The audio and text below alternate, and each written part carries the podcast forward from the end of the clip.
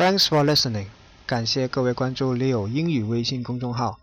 平时有 concentrate 关注新闻的朋友都知道，社会上最近比较热衷讨论雾霾的话题，特别是柴静的那个纪录片《穹顶之下》的播出，让我们知道了 result in 造成雾霾的原因。